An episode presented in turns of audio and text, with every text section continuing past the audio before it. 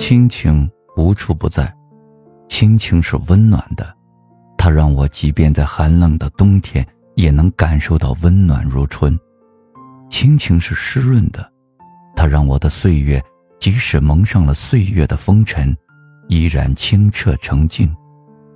亲情是伟大的，它激励我学习奋进，它在马路上，在家里，在人间的处处关爱中。很高兴又一次和大家相逢在这里，我依然是你的朋友刘佳琪。今天我要和你分享的是一瓶酒的故事。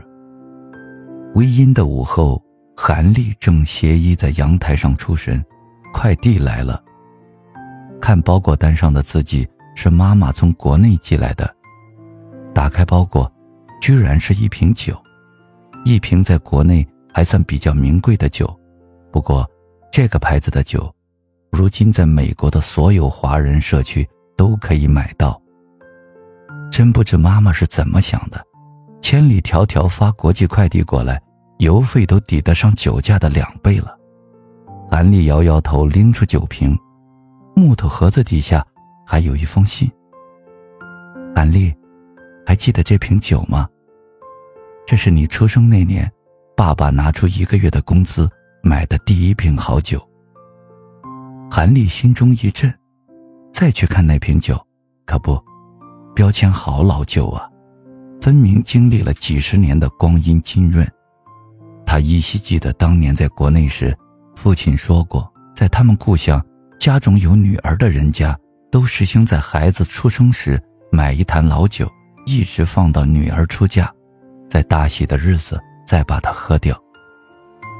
韩丽的婚礼在国外举行，当时没来得及邀请父母过来参加婚礼。不过，韩丽将自己和老公拍的婚纱照全盘复制了一套，快递回国内。她想，爸妈看到小女儿披上婚纱的样子，这辈子的心愿也应该了了。没有参加你的婚礼，是你爸一辈子的遗憾。这几年，每到你结婚纪念日。老头子总要拿出这瓶酒来嘟囔半天。去年你爸查出了病，确诊回来的那天晚上，他一个人抱着这瓶子酒在房间里哭坐了半天。我以为他想借酒消愁，就给他拿了酒杯过去，他却摇头说：“这瓶酒等你和 David 回来一起喝。”韩立抓着信纸的手，突然颤抖了一下。他一下子想起来，去年这个时候。大半夜的，他突然接到妈妈打来的国际长途。妈妈在电话那头凄厉的哭道：“你爸爸得了肝癌。”韩丽一下子就懵了，她的第一个念头是，立即飞赴国内去看爸爸。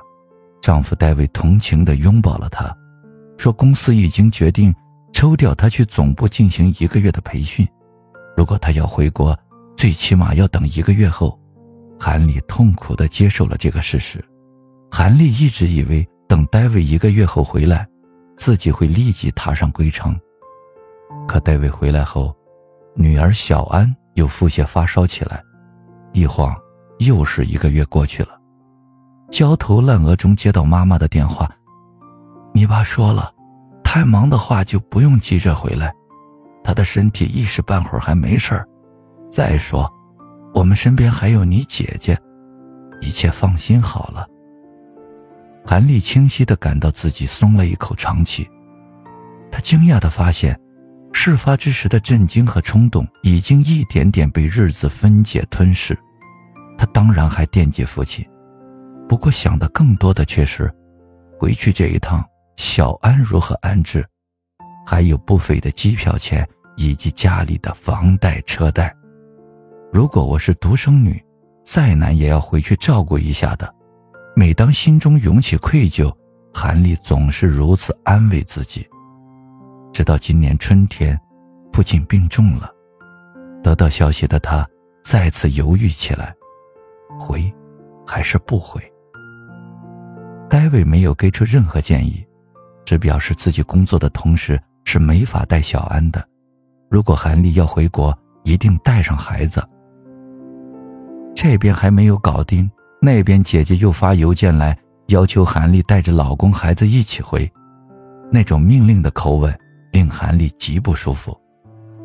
老外没有中国人那种传统的养儿送终的观念，再说他工作那么忙，语言也不通，不可能和我一起回去的。他不回，你也不用回。姐姐说的是气话，韩丽的脾气也上来了，不回就不回。他当自己回次国，是从南屋到北屋那么方便呢？这边还堵着气，那边父亲的身体却迅速衰竭了。韩立还没有和姐姐和好。父亲就一蹬腿，走了。人活着的时候都没有回去见最后一面，死了以后，便更没有必要往回赶了。父亲葬礼那天，韩立一个人去了教堂，空旷静寂的沉寂中，他默默为父亲祈祷。那个瞬间，韩丽再次想起了父亲对她的宠溺，酣畅的痛哭了一场。有那么一个闪念，他后悔没有赶回去见父亲最后一面。不过，再一回顾现实的种种羁绊，又释然。见一面又怎样？难不成就阻碍得了死神的来临？如是一想，心里仿佛卸下了千斤重担。临闭眼前，你爸说了，活着的时候没有等到你和戴维一起喝这瓶酒，等他死了，一定要把酒快递给你。在你爸心中，只有亲眼看见戴维喝了这酒，才觉得他有了照顾你的承诺。我说他是老糊涂，老外不讲究这个，可你爸固执得很，说这是他这辈子最后的心愿，一定要实现。斗大歪斜的字戛然而止，韩立伏地痛哭，泪如泉涌。父亲临死前最后的心愿，居然是这个。这是他做梦都不曾想到的。这些年，孤身漂泊在异国他乡，虽然思亲之痛也很盛，可更多时候，韩立不得不承认，自己心中有关亲情的概念还是淡薄了。所有特别想念父母的时候，都是自己最困难的时候。那样的时候，他可念父母的拥抱和温暖，恨不得重新变回婴儿。去得到他们的庇护，但只要快乐来临，他总被新奇幸福的崭新世界笼罩。有了戴维和小安后，这种感觉更强烈了。他有了另外一个家，有了需要全身心投入的另一个阵地。父母在心中的份额，不知不觉减弱了很多。当然，如果经济精力都允许，韩立一定会不遗余力地尽孝道。可是，他的日子并不怎么如意。强大的现实面前，脆弱的亲情就像一片薄薄的玻璃，随便一碰，就支离破碎了。此刻，看到飞越万水千山奔袭而来的这瓶酒，韩立泪如雨下。父亲至死惦记的，居然还是他。他呢？却自欺欺人的将所有深情一带而过。看到这瓶酒，他才第一次意识到，失去父亲，不仅意味着一份亲情的消灭，更意味着，从此这个世界再也没有了那样一份永远置自己于度外，只关心他全部幸福的爱，也没有了那样一个一生执念只要他好。无论多么悲伤，都不在乎的人。闭眼那一刻，没有见到小女儿的父亲，是怎样的怅然，的悲凉啊！韩立再也不能往下想了。